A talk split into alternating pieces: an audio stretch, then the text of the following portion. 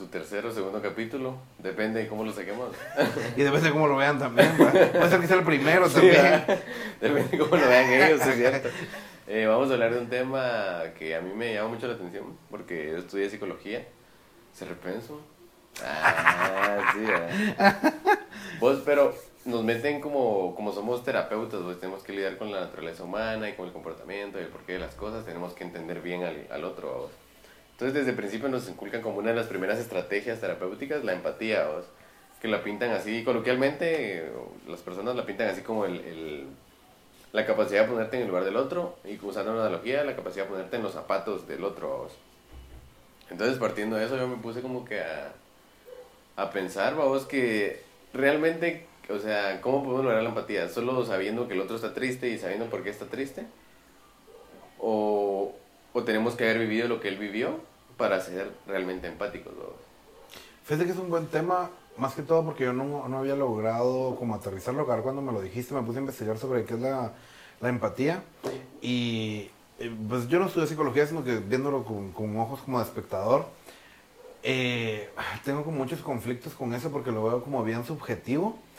Y lo que logré entender es, cada lo que vos decís, ¿verdad? Es como ponerte los zapatos del otro, pero es como bien complicado porque es, para mí es como bien subjetivo, es una suposición de cómo yo pienso que vos te sentís y eso, y entonces lo veo como un acto racional en donde sí estás conscientemente razonando esto y después definitivamente evoca en otras emociones como tristeza, alegría, depende de lo que sientas.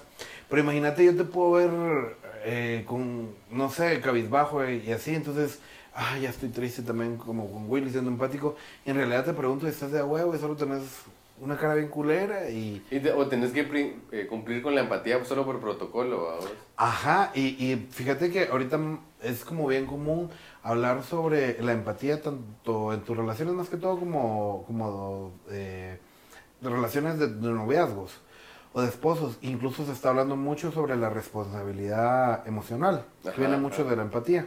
Entonces yo realmente, ¿cómo lo ves vos? Porque ¿cómo podés ser, tener la obligación de ser responsablemente emocional hacia con alguien más o no?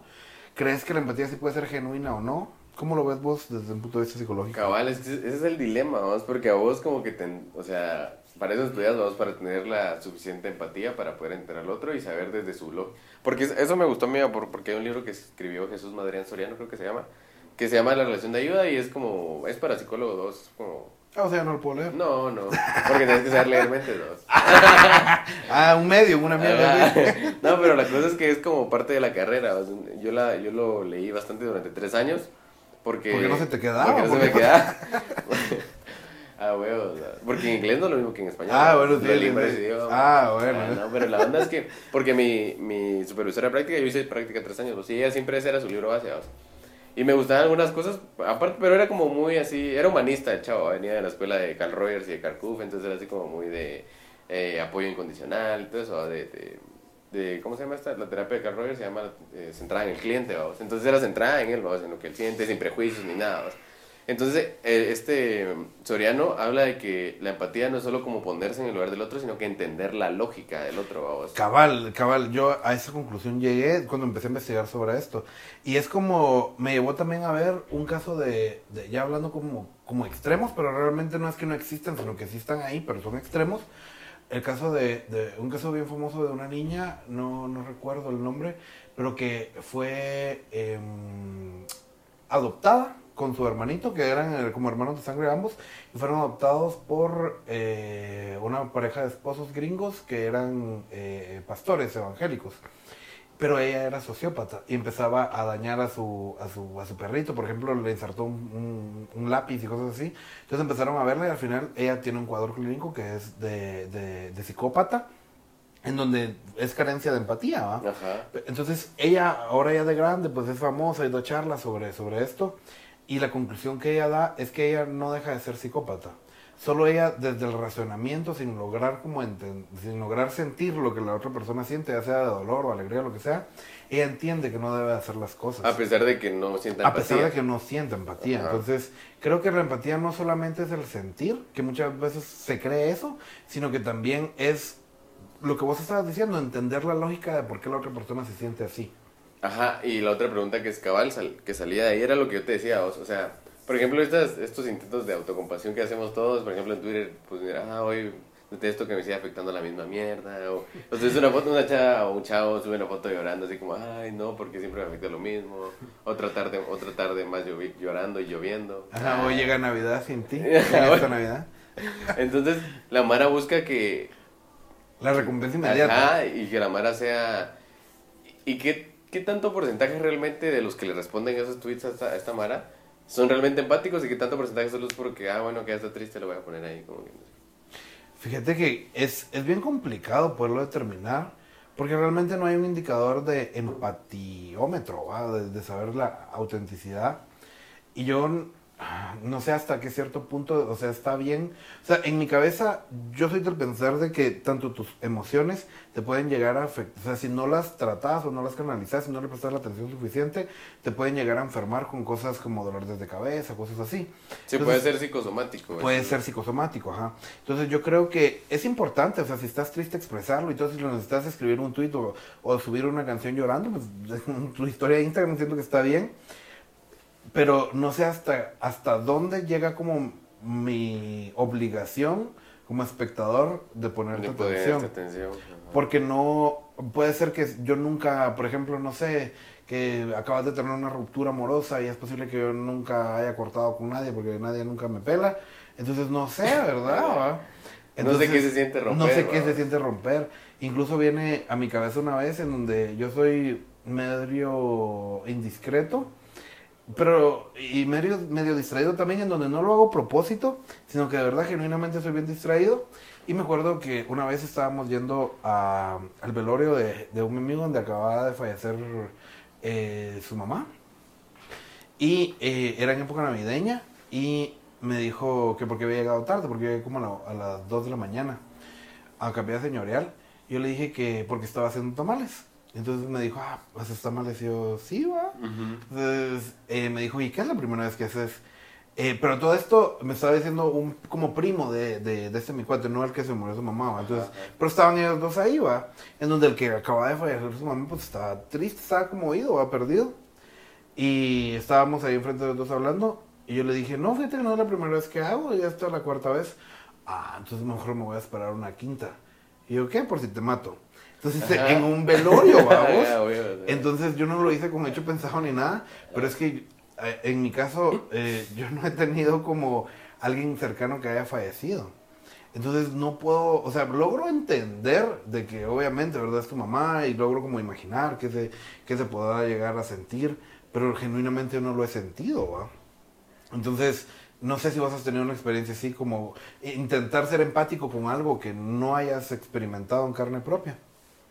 Pues tal vez así, cabal, en un velorio parecido, o sea, tal vez como vos dices, no se me ha muerto solo una persona muy cercana a vos, pero no sé si había sido o no, pero de cualquier manera tal vez a mí sí me... de cualquier manera me pelaba. Ah, o sea, no, pero sí, es difícil.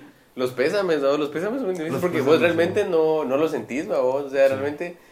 Eh, vas a. Yo fui a Se murió alguien que vos ni siquiera conociste. Ajá, y tenés que ir porque es parte de la agenda, ¿no? sí, va. sí. pero la onda es que esa vez cuando yo la verdad es como, bueno, ¿qué tengo que decir aquí? Es como, pésame algo. Y yo le dije, perdón, vamos. Pero perdón, porque si vos no como que si yo fui el asesino. Ay, no. Entonces es donde uno realmente no tiene la suficiente, mm, la suficiente certeza de saber cómo se siente el otro porque no ha pasado por algo así, vamos. Sí, y yo y por, para mí eso cabal es bien subjetivo y siento que es como una suposición de pensar cómo se logra sentir otra persona.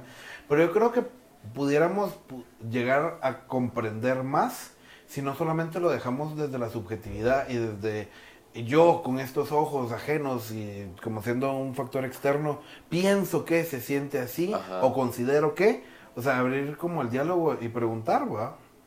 Si la persona quiere responderte, porque, porque por ejemplo también, no sé cómo vos ves esta, esta dinámica de parejas en donde, no sé, ya sea el chavo o la chava, siente que necesita más atención y no se le está poniendo y te hace un escándalo y ese tipo de cosas, ¿va?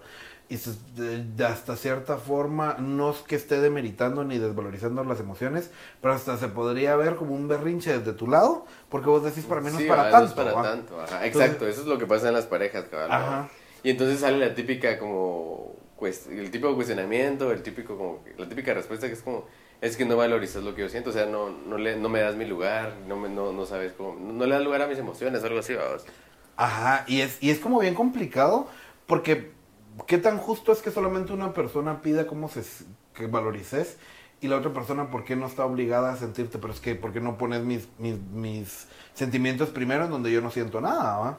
Que ambos también estaríamos en la misma situación. ambos están sintiendo algo. Ambos están sintiendo algo, porque el que se siente peor se tendría que complacer más. Ajá, y es que si les decís cosas algo así como no es para tanto, es como más se enoja más porque dicen, sí, va, no, no, es que no te pones en mi lugar, va.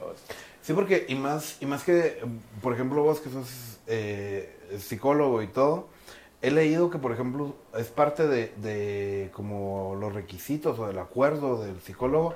Por ejemplo, mirás que estás eh, dando una terapia psicológica y tu paciente se pone a llorar y te pide un abrazo y no puede existir un contacto Ajá, tan cercano. Tan cercano. En esos casos, que es? O sea, es ahí donde me empiezo a preguntar hasta dónde sí puedo ser empático, hasta dónde llega mi empatía y decir, no, aquí sí ya se mamaron, aquí ya, ya no tengo que entrar ¿O cómo vos, puedes definir tanto en lo profesional como en una amistad? O es que yo siento que es solo conociendo a la persona y ese es el reto que tal vez tienen los que dan terapia o psicoterapia porque tampoco es que conozcas a la persona pero tienes que tener la perspicacia para saber cómo es, la patrones así como de gestos y todo, es como esta persona. Tienes que empezar a leer muy bien corporalmente a tu paciente. Y, ajá, el tono de voz y todo, pero igual nunca vas a tener total certeza porque es su subjetividad, o no es la tuya, entonces realmente nunca vas a poder entender totalmente la dimensión de lo que estás sintiendo. Solo, yo siento que estudiar psicología sí te ayuda, y la práctica sobre todo sí te ayuda a aproximarte a lo que puede estar sintiendo. Pero realmente nunca vas a saber la subjetividad total de esa persona en ese momento. ¿Y vos cómo podrías poner un límite de relación de empatía en un noviazgo? O sea, ¿qué cosas ya no toleras? Es que cuando miras que hay una reincidencia y la persona siente que de esa reincidencia siempre está la misma recompensa, ya sabes que es una conducta de, como que, un vicio de, de conducta, un vicio de conducta, oye, es como... Porque yo me pongo a llorar y el otro me va a consolar y... Entonces ahí es donde, eso es lo pisado, vas a entender, ah, bueno, ahorita sí se siente mal porque esto sí le afecta, o ahorita es como, ah, otra vez por lo mismo, siempre me dice lo mismo, y... Pero, ¿cómo vas a...? O sea, si vos decís esa clase de comentarios, quedas como el que no... Como el, que mierda. Ajá. Sí. Entonces, ¿cómo, o sea, ¿cómo podrías abordarlo? Porque, por ejemplo, a mí se me ocurre, o sea, en un noviazgo, en una amistad, pero más que todo creo que se da como en, en los noviazgos. Ajá. Eh, como dejar que la persona se desahogue y todo, porque en ese momento tampoco está como con la capacidad de poderte prestar atención, ¿va? Entonces yo empezaría como a ver así como dejar que se desahogue y todo, y con el paso del tiempo también, eh, no sé, a los dos, tres días, o no sé, después, preguntar así como, empezar como utilizando como la mayéutica, eh, sin ser psicólogo, sino que empezar como a ver ¿Por qué te sentías tan mal? ¿Qué te, ¿Qué te desbordaba eso como para poder entender un poquito más? Es que, ajá, eso lo vas a entender la, al otro, eh, o sea... Por medio del diálogo. Por medio del diálogo y el diálogo te va a dar razonamiento a vos. O sea, es empatía racional, como hablaba. No, sé si existe, no sabemos si existe el término, pero empatía racional. Pero puedes decir, y hasta podría ser más de huevo, yo lo inventé, hijo de su puta madre, el psicólogo Willy Chávez, inventó em, eh, inventé la empatía racional. El término. Acuñé el término. Acuñaste el término de empatía eh, eh, racional. Porque sí, ajá, te das una idea, ah, bueno, estaba pasando por esos clavos y todo, y como en el momento no quería ni hablar de eso, tal vez, simplemente quería ser triste y quería y remató con vos. Pues, pero, o sea, a pesar de que, por ejemplo, ya ya pasó el tiempo, esa persona ya te pudo, ya se pudo desahogar y decirte qué es lo que sentía y todo. También entra la otra parte, siempre de la empatía, de qué tan responsable sos vos de poderla hacer cambiar. Ajá. Entonces, ¿hasta dónde yo puedo aguantar? O hasta dónde yo me alejo y digo, no, esto no me conviene. Es que es, es, parte de la carga que vos adquirís cuando te haces eh, pareja de alguien o amigo de alguien. Es la parte fea, de eras vos, siento yo. O sea, tenés que cumplir con eso. Y eso solo viene porque tenés afinidad con esa persona, le agarraste cariño y todo eso es como lo que te mantiene para hacer eso. Porque si es alguien desconocido, tenés menos capacidad de, de ponerte empático y de tratar de, estar ahí. Vamos. No, y fíjate que yo creo que el tema de la empatía no, no leí tanto, no sé si un animal puede llegar a sentir empatía digamos, algún perro sentir empatía por otro perro. No, no sé. yo tampoco sabría, la verdad. O sea, no, no, no sé si hay estudios de eso. Pero, por ejemplo, yo sí siento que eh, la empatía ha, tiene, juega un peso muy importante en el ser humano, en el sentido que sin empatía no hubiéramos podido llegar a lo que llegamos. Y no estoy diciendo que estemos en la mera verga, pero siento que sin empatía no hubiéramos podido como llegar a lo que somos, porque al final de cuentas, viviendo en una sociedad, hay cosas eh, que te limitan y te castran, o sea, tampoco puedes, por ejemplo, salir desnudo a la calle, eh, porque no sé, o sea, hay personas que no, no, no, te quieran ver o cosas así, o, tenés que reservarte ciertas cosas. Y es ahí donde te vas como empezando a castrar, como por empatía. Entonces, pero no sé, hasta, hasta también la empatía te puede jugar en contra de tu libertad de expresión. Porque, por ejemplo, eh, no puedes contar un chiste eh, homófobo, eh, gordofóbico, racista, no sé qué, por empatía, pero realmente tenés la obligación de hacerlo, o sea, de ser empático a esas personas, o queda tu criterio si lo querés hacer o no. Y es que al final de cuentas, como decís, gracias a eso nos hicimos sociedad. ¿o? Entre la sociedad sí tienes que cumplir cierta, cierta normas. Cierto, ciertas normas, cierto contrato social, vamos, el contrato social. El contrato que está implícito. Ajá. Porque a mí nadie me lo pasó. Ajá, exacto. No, no, yo no firmé nada. Yo no firmé ni mierda, entonces estoy exuelto de. Entonces el contrato social invisible hace que vos tengas que, vamos. Hace que tengas que. Y yo creo que al final de cuentas la empatía es, es de a huevo porque te ayuda a entender también al otro y ver, por ejemplo, yo no estoy, yo estoy, yo soy pro aborto y estoy en contra de la pena de muerte, eh, que pudiera ser bien paradójico, pero eh, sí estoy en contra de eso porque, o sea, yo por empatía, yo no puedo pensar de que, por ejemplo, a todos los delincuentes haya que matarlos y ahí con eso se erradica, porque al final de cuentas, o sea, no estamos como tomando en cuenta todos los factores, o sea, en mi cabeza está en el que nadie eh, se despierta así como, ay, bueno, hoy voy a matar a alguien porque le voy a robar su, celular. O sea, creo que al final hay muchos factores que te pueden influenciar para poder hacer determinadas cosas, ¿verdad? O como por ejemplo que exista un caso de alguien de una agresión, em, no sé, física, ¿va? Y no solo es condenarlo y ya, sino que verlo, o sea, tal vez él también sufría de, él o ella también sufría de ese abuso anteriormente, entonces pero si nos ponemos en esto de la empatía, pues nunca vamos a, a, llegar a, nada. nadie. Ajá, vas a condenar a nadie. Porque al final de cuentas todos somos víctimas de algo, de alguien, ¿va? Entonces creo que el Estado, en relación a ponerse como, como la ley es ciega, eh, sí juega un papel ahí que no sé hasta dónde sí está bien y está mal eh, pero no hay empatía. O sea, siento que en relación a cosas estatales y cosas de ley, no hay empatía porque solo te condenan y ya. O sea, una persona que, por ejemplo, tenga un mal récord crediticio, no puede conseguir trabajo y a todo el mundo le pela. Porque no sos vos y, y ya. Cuando debería de haber una empatía así como, bueno, si tienes deudas y no consigues trabajo, ¿cómo las va a pagar, va? Entonces, creo que es muy paradójico, ¿va? Entonces, pero nadie, nadie nunca se pone a pensar en esto y si se ponen a pensar en esto, al final siempre va a prevalecer que me conviene más a mí como empresario. O sea, yo quisiera que una persona súper endeudada quisiera venir a trabajar a mi empresa porque capaz que para poderlo pagar me va a robar o, o lleva una mala administración de su vida o no sé, va. Entonces, en el ámbito laboral o profesional, ¿vos cómo es la empatía? Ah, es que lo que pasa es que la gente es, métanse conmigo, pero no con mi dinero, vamos cuando la Mara empieza a ver pisto es como, ah, no sé, yo quiero un mejor puesto, yo quiero ganar más. Al final todos somos amigos, todas compitamos por un puesto, ya no. Ajá, cabal, o así por el pisto y todo, entonces la Mara así es como busca la... El dinero creo que los convierte en, o sea, les reduce su empatía considerablemente, ¿vamos? Y aparte del dinero, ¿qué otra cosa tipo, qué otra cosa pudiera reducir la empatía? El estatus, vamos. O sea, llegar a tener pensamientos del pobre es pobre porque quiere. Ajá, eso es perder tu empatía, de cierto modo. O sea, mientras menos relacionado estés con la Mara que está viviendo el problema, menos empático sos vos. Y mientras más piso tenés, lamentablemente, menos problemas tenés, vos. Entonces sos menos empático. Sí, o menos problemas en relación al cotidiano. Ajá, porque, exacto. Porque los pobres también lloran, pues. Y, sienten, vos. Los ricos. Los ricos. los, los, todos los días lloramos, era todos los días después de contestar una llamada en call center. Sí, o sea, los ricos también lloran, ¿va? Entonces, eh, pero al final de cuentas yo no tampoco condeno de que solo porque tengas dinero eh, vas a ser una mierda persona. Y es que eso también es, yo siento que el dinero está muy... Tampoco, tampoco hay empatía de parte de los pobres. Ah, es que, o sea, perder la empatía hacia ellos. Como también, ajá, entre más pues. lejos estás de entre más lejos está una persona de tu realidad, menos empático sos con esa. Ajá. Ya sea de, de, arriba, de arriba hacia abajo, de abajo hacia arriba. Y... ¿Pero qué te iba a decir yo? Estamos hablando sobre la empatía, de esto se trata el podcast. Muy atrás, pizza. No, eh, sobre las diferencias que hay entre más eh, Ajá, entre más- ajá. Pero, em, no me acuerdo qué era. Cerote, la verdad.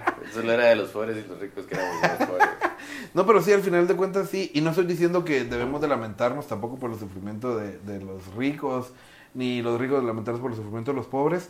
Pero creo que si lográramos comprender que tanto... O sea, yo, yo estoy muy suscrito como a la teoría de terrestrialista, no en el sentido de, que la Tierra es plana, sino de que todos somos uno. Eh, al final de cuentas creo que si en- entendiéramos que si todos estamos bien, eh, si todos están bien pudiéramos estar mejor, ¿va? Ah, pero es imposible que todos estén bien. cerote. Para que funcione el mundo es imposible. Ah, sí, o sea, o sea, esto es una utopía, pues. Y también con las utopías es, es bien, es bien peligroso porque así como para mí lo utópico y lo más bonito pudiera ser algo, para vos puede ser la Otra peor cosa, tortura, ajá. pues. Entonces creo que al final toda utopía lleva, lleva una carga ahí bien negativa que no es buena para todos. Pero sí, o sea, logro, o sea, por ejemplo, yo siento que hay muchas cosas que solamente están maquilladas y no vienen desde la empatía, como por ejemplo el comercial y el marketing de, lo, de las pajillas para las tortugas. O sea, ¿a quién puta se le ocurrió que las pajillas son asesinas de tortugas, va? Ah, huevos, huevos. Entonces, y, y por ejemplo, me acuerdo una vez que fui a Campero y me dijeron, eh, ¿cómo fue que me dijeron? Me dijeron, eh, ¿quiere contribuir a que cada vez menos tortugas se mueran por, por eh, pajillas o se la traigo? Puta, Ajá, o sea, vergazo. bien cruenta. Y yo ahí, o sea, dije, verga, tráigamela.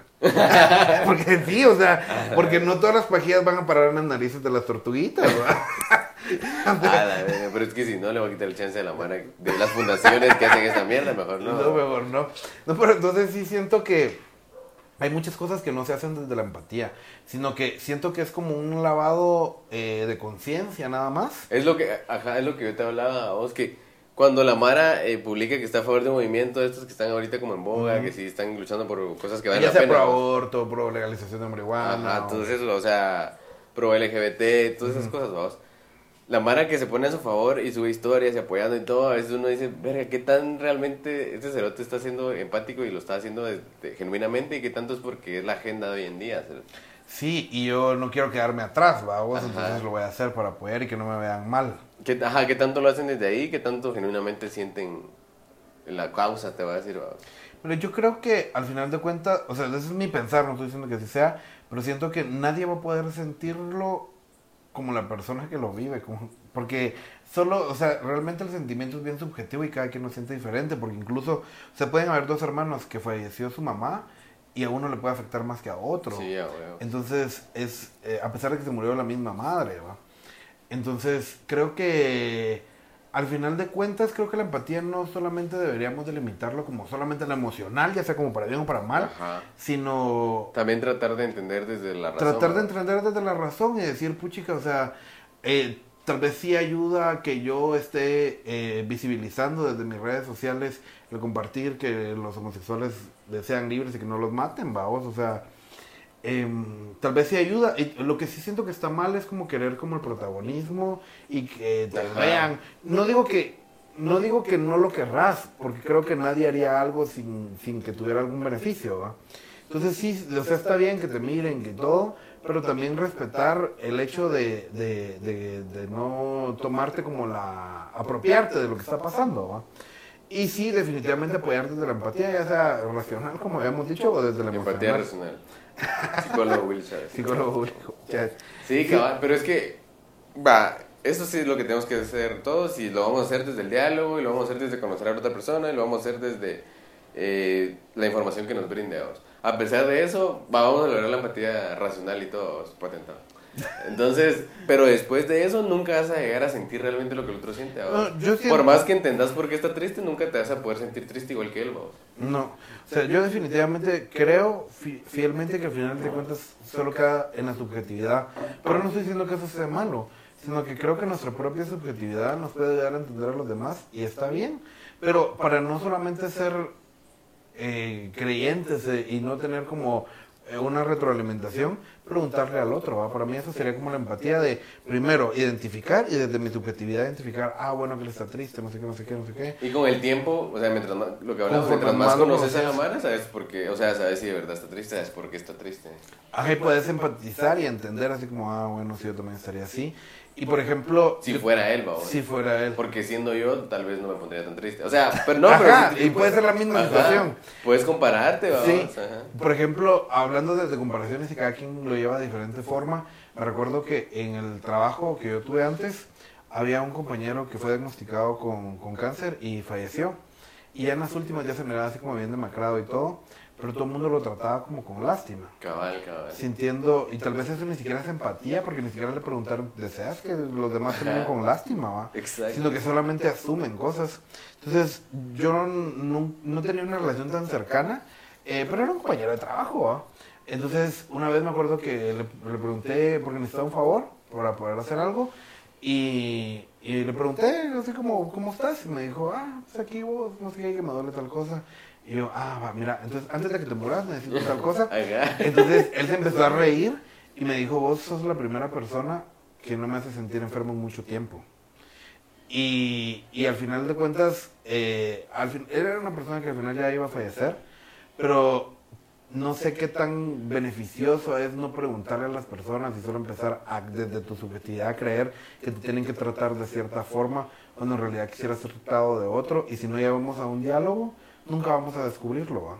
Exacto, es lo, lo agarras desde lo que sentiría la gente en promedio. Se te muere alguien y la gente se pone así, así, entonces le tienes que decir, este es tu script, o este es tu guion de lo que le puedes decir, o si tal vez no debe ser tan así. ¿o?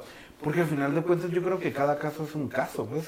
O sea, no, el ser humano es tan complejo que no podemos estandarizarnos y encajonarnos en, ah, es que todas las personas cuando se les muere su mamá hacen tal cosa. ¿Por qué no? Porque cada quien lleva su duelo diferente, siente diferente, aspira a cosas diferentes. Y, y creo que es ahí también donde está la riqueza, en donde logras entender y abrir un diálogo con otra persona para poder... Pero es que imagínate que, imagínate ese mundo, ¿va? o sea, el que solo fuera empatía racional, todos, sé que se Ah. murió tu mamá, pero ¿querés que te abrace o...? O no, Ajá. vos decime cómo te sentís. Estaría raro, ¿no? sí tenemos que tener cierta guía. ¿no? Sí, yo creo que podríamos, podríamos llegar como a, a un punto de equilibrio en el sentido de, de no ser tan racionales, porque yo no creo que solo el ser humano sea racional, o sea, creo que somos duales entre una esencia racional y una esencia emocional, ir jugando con eso, ¿va? pero pero sí, o sea, solo asumir como lo hemos hecho hasta ahorita creo que no, no es lo mejor, ¿va? Porque incluso, por ejemplo, eh, falleció eh, mi abuelo, eh, de parte de papá, yo no tuve mucha relación con él. Y eh, me acuerdo que ese día yo se lo conté a mi jefe y me dijo, pues no, no, eh, yo le dije, ah, pues está lejos porque no, no vivía aquí en la capital. Me dijo, mira, eh, si querés, dale, va, o sea, andate, tomate unos días y después ahí nos arreglamos. Y, y eso es como lo, lo curioso dentro de eso, porque cuando legalmente sí tenés tiempo de, de duelo, en donde sí está como dentro de tu, Contrato. de tu- dentro- dentro de tu contrato, donde puedes faltar tres días eh, si se te murió tu cónyuge Con tus hijos. o tus hijos O tus papás. o tus papás. Pero por ejemplo un hermano que no está, no está contemplado ahí, ¿cómo también puedes llegar a trabajar así, va? Entonces, este, este mi jefe siendo buena onda y siendo empático, ¿va? Entonces, eh, me dijo si querés descansar. Yo le dije, pues si ni conocía el cerote. Entonces, pero después me arrepentí porque dije, ay, puta, hubiera podido descansar unos tres días. Sí, ya, o sea, ahí la, la cagaste, ahí la cagué, ahí la cagué. Vos hubieras llegado así. Es súper triste, pero es que fue muy genuino y no, es que ni, ni siquiera lo, lo mencioné por atención ni nada, que no me acuerdo qué estaba pasando, que, Me ven todos chingando. Sí, como ayer que se murió mi todos, ajá, una mierda así salió, ajá, una mierda. Silencio. Vos si querés andarte. Sí, ajá, y no lo aproveché, ¿va? Ellos siendo empáticos conmigo, pero eh, al final de cuentas creo que no es obligatorio ser empático con alguien, pero creo que seríamos un poquito de mejor ser humanos si pudiéramos ponernos en los zapatos de alguien más y no solamente para luchando por las cosas que queremos, porque por ejemplo, a pesar de que yo sea LGBT, me he topado con personas que son anti-LGBT Y en un principio los tenía odio, yo decía, pero ¿por qué ellos no empatizan conmigo? ¿Por qué, va? Y, sí, y yo decía así, pero es que a, a nuestra comunidad nos discriminan, nos matan esto y lo otro. Y me topo con, yo no estaba empatizando con ellos. Y no es obligación de nosotros empatizar con ellos, pero desde mi perspectiva yo empecé a empatizar y dije, oh, bueno, o sea, la mayoría de estas personas son personas evangélicas o cristianas en general, y entonces empiezo a entender desde de, dónde vienen, ¿no? por qué lo dicen. No es que lo su lógica. Entiendo su lógica, a pesar de que no esté de acuerdo, ¿va? Pero por lo menos ya tengo una, una noción de por qué ellos piensan así. Por ejemplo, dentro de la comunidad LGBT, hablando como de lo más mainstream, eh, Yuri, la artista mexicana, ella dice que los gays no deberían de existir y que no deberían de adoptar y cosas así. Y entendiéndola a ella de dónde viene, que ella siendo súper, súper evangélica, ella fue una persona que estuvo muy tirada a las drogas cuando estaba en su apogeo, eh, tuvo agresiones sexuales a raíz de eso, eh, sufrió mucho. Entonces definitivamente ella encontró consuelo en, este, en esta religión y, y por eso ella se siente como motivada para vivir y todo.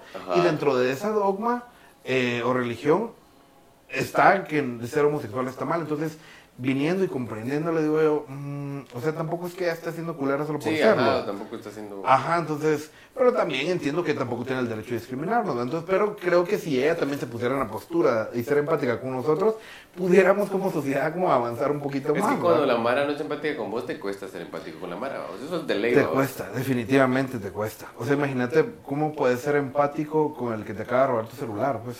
Cuesta, vos. Cuesta, pero al final de cuentas es, es una lucha, yo no creo que haya una, una receta para ser empático con todos. Eh, y no sé, de qué forma vos podrías como indicarnos cómo poder alimentar o nutrir la empatía para poder ser más empáticos si no lo fuéramos y tuviéramos problemas con eso. Yo siento que hay que dejar de tener eh, yo. Sí, o sea, dejar de tener prejuicios, pero eso, o sea, por más que una mara, la Mara te diga, no, yo cuando hablo con alguien, así como que si, nada, no pienso nada ni cómo se viste ni cómo, y es imposible, ¿verdad? o sea, siempre vas a tener, que una tener tu percepción, sesgo. ajá, tu sesgo que te va a decir, ah, aquí está tal y tal así, o sea, que- y en la- pero en la medida en que tengamos menos es más de vos. En, en la medida en que lo, lo, lo encasilles en mierdas que no, no están mal. Por ejemplo, yo te miro, ah, que le gusta la Liga de la Justicia porque tiene la pelea de Flash, por atención. Pero ya conociendo te lo diciendo, esta mierda me la encontré en la media pata. Y sí, es historia real, o sea, así fue. ¿Me entendés? Entonces, esas mierditas que uno supone que al final no son ciertas tampoco afectan tanto la relación, No, ¿no? O sea, ajá. o sea, te, te da pauta para conocer otros aspectos. No, yo soy más, por ejemplo, de Marvel, ¿vos? me gusta más. Ujú. Aunque tal vez sea cierto, pero, o sea, sí, en el hipotético, ¿vos? Entonces, eso es lo que te da a suponer cosas que no son tan determinantes como la sexualidad, como que trabaja o no, como que, que estudió, ¿vos? Que le das mucho peso a eso y no... Y, ajá, o solo tal vez, como no vas a poder ser totalmente antiprejuicios, siempre vas a tener, tal vez, tal vez de enfocar o canalizar tu energía de prejuicios. ah, puta, otro término. Canalizar energía de prejuicios. Ajá, a mierdas que son más simples, ¿no? Es que es como, ¿a qué equipo de fútbol? Aunque esa mierda aquí en Guate no, ¿no? Ah, Pero, no, eso sí es de muerte. Ajá, mierdas así más soft, ¿no? Más suavecitas, así como, de, "Ay, ¿qué vamos así, vamos? Más o menos es como qué parte político. Ah, si cuesta encontrar uno. Cuesta encontrar algo que no sea tan... o tal vez el gusto de un color. Ajá, bueno, colores. ni tanto, porque si te gusta un color que no sea hegemónicamente de tu género, también... También, ajá, entonces, Ajá. pero agarrar el prejuicio de, en, de- en la medida en que afecte lo menos posible a lo que vos pensás de la otra persona, ¿no? Sí, Que no definitivamente. determine, lo que vos supusiste y que no lo determine, ¿no? Sí, y, y eso, o sea, yo creo que en la medida en la que nosotros sepamos que no tenemos una verdad absoluta, creo que es ahí donde estamos abiertos. Y me recuerdo mucho a Sócrates que él decía, en aquel entonces, déjame decirte que sí lo miraba como bien estúpido, porque él decía, yo solo sé que no sé nada. Y yo, ah, huevos, así, solo sabe que no sabe nada. ¿va?". Pero ahora, lo- o sea, lo veo como una analogía y digo que en el momento en el que uno cree que ya sabe todo, incluso cómo te sentís vos. Entonces ahí ya me estoy poniendo una barrera de escuchar. Porque yo ya sé cómo te sabes, ¿para qué putas no lo vas a decir? ¿Para qué te putas te va a preguntar, va? Entonces yo creo que sí, debemos de estar bien abiertos siempre a escuchar. Y yo, yo soy pro etiquetas en el sentido de, eh, para el cerebro es como bien necesario como tener esa- esas etiquetas para no estar pensando. Por ejemplo, si te digo carro, Sí, que es una veo, etiqueta, ya sabes, va, no estás, ah, sí, máquina inventada en tal año que tiene cuatro ruedas. No, va. Entonces, yo sí pienso que las etiquetas son necesarias, pero creo que las etiquetas también evolucionan. Y no, y no, no recargar tantos prejuicios hacia una etiqueta, pues. Porque no todos somos, o sea, por ejemplo, eh, no solamente por ser hombre ya te va a gustar el fútbol. Exacto. Ajá, o sea, creo que deberíamos de quitarnos muchos prejuicios de esos y ser un poquito más empáticos con todos, ¿no? Ajá. Y, pero fíjate que yo tengo un problema, porque uno de mis problemas es que yo soy extremo, muy, muy empático en ciertas cosas. Sí, al, cabal. al grado que sí me pongo, me deprimo, o sea, por ejemplo, me pongo a pensar en el sentido del de el azar y yo porque merezco haber nacido en la familia que nací y me pongo a pensar así como y tal vez hay personas que nacieron con- en un basurero, pues, o sea, que viven en el basurero y son pepenadores y van recogiendo basura. Entonces me pongo a pensar en eso y digo yo, o sea, no es cuestión de que le echen ganas, ¿va? O sea, hay muchísimas cosas, o sea, Meritocracia. O sea, hay muchísimas cosas, a pesar de que ellos intenten y sean inteligentes y todo, eh, no, no, ten- eh, teniendo un cuadro de desnutrición, no puedes aprender todo, ¿va? Entonces empatizo con eso y a veces sí me llevo a deprimir y me pongo a pensar. Porque si algo no estás vos, es desnutrido. Eso sí, fijo, fijo. Entonces, eh, entonces sí me, me- me causa eso en donde sí, se- sí me paralizo por un momento por ser muy, muy empático. Entonces no sé cómo no ser empático, ¿ah? O no, o, o- está bien intentar dejar de ser un poco empático. Yo siento O que... me deshumaniza. Ah, Ajá, es que esa es la onda, porque sí, la mara que hacen, entre más cosas hacen por los más necesitados, más humano es, vamos. O sea, como que el concepto de ser humano, la mara lo liga con ser buena persona, vamos.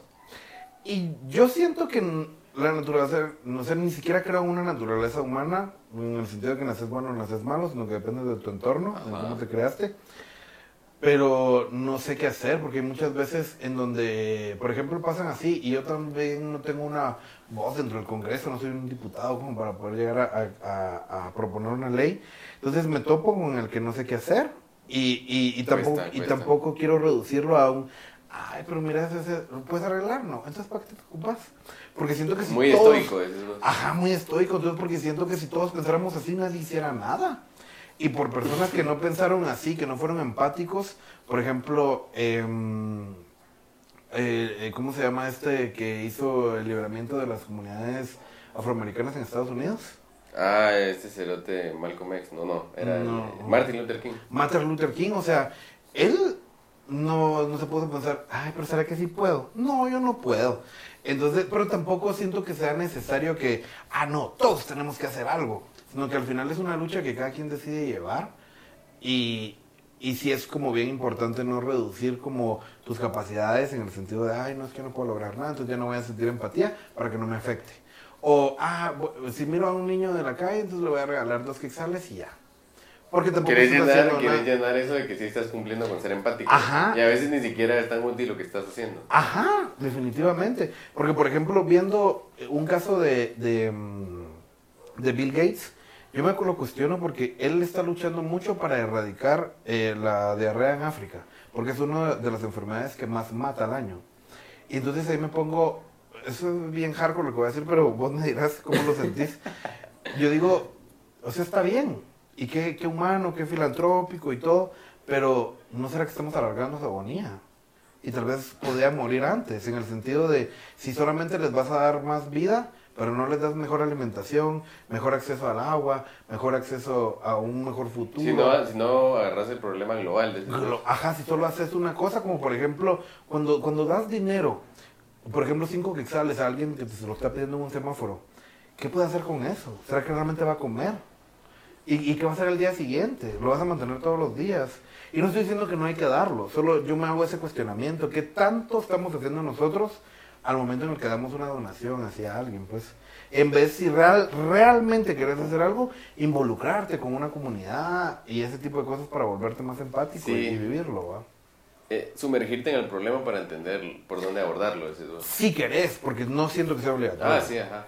Pero esa, si vas a ayudar, que sea bien. Sí, sí, porque si solo vas a llegar a... chi- Porque, por ejemplo, me topo con... Si y- solo, y- si solo vas a hacer una bolsa solidaria al mes, qué puta. ¡Qué putas! Mira, yo sé que ahorita me va a ganar mucha gente en contra, pero a mí la verdad me pone como la gran puta esa mierda de un techo para tu país.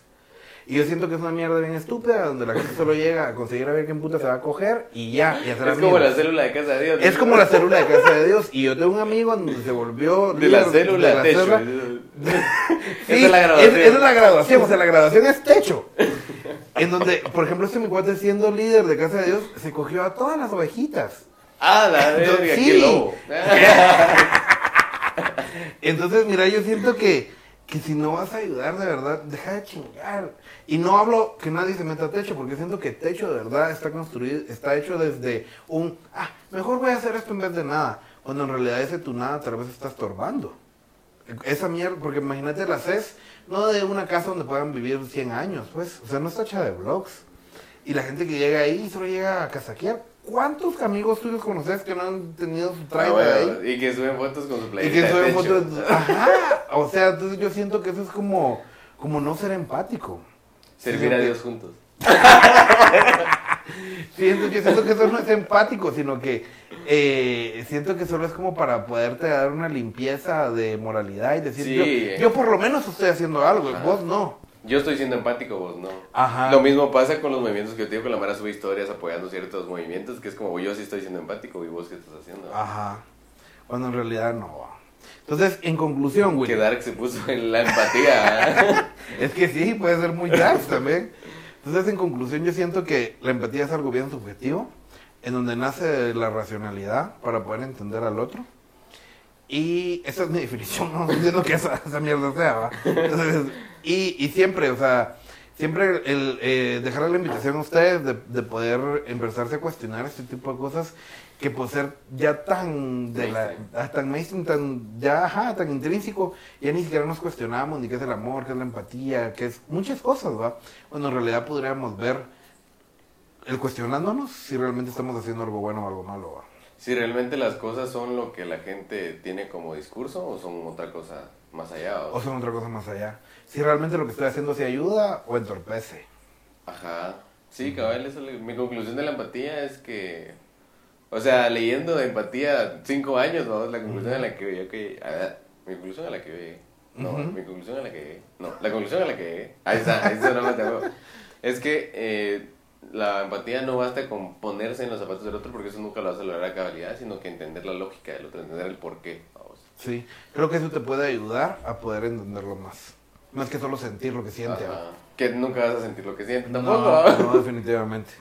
Entonces solo les recomendamos que por favor se suscriban. Si pudieran compartirlo en sus redes nos ayudaría Ya un está, huevo, montón. agarren clips o, o- ¿sabes qué podemos hacer? Escríbanos a nuestro correo, lo vamos a dejar aquí. Ajá. Eh, si quieren que, que, que que quieren un clip, por ejemplo, de solo cuando hablamos de, de la empatía hasta y sobre este tema, o sea, los límites de la empatía, pero solo esta parte donde explicamos, por ejemplo, lo de techo, ¿vamos? No, puede ser que va, hacemos el clip y se los mandamos y ustedes compartan. Ajá, compártanlo, compártanlo. Háblenos a nuestro correo y vos quiero el pedacito donde solo esté. Ah, está bueno, te lo mando en un ratito, dame chance. Sí, con gusto. Entonces se lo vamos a hacer porque la verdad es que lo que nosotros queremos es poder contagiar de, de este espíritu crítico para poder ser mejores cada día. Ajá, no quiere decir que cuando ustedes lo compartan, mira, tenemos que creer esto porque tus diseños, sino que hasta para tirarnos, mira cómo estos cerotes dicen esto. Ajá, Debatir, va. eso Incluso, o sea, si alguien dice, miren ustedes dos par de pendejos, no saben ni mierda, la verdadera empatía es esto, escríbanlo aquí también, porque realmente creo que eso va a enriquecer Eso, el enriquecer, podcast, ajá. Esa es la idea, pues. Entonces, compártanlo, suscríbanse si quieren que hablemos de otro tema. Nah. Así, va. Ok, muchas gracias.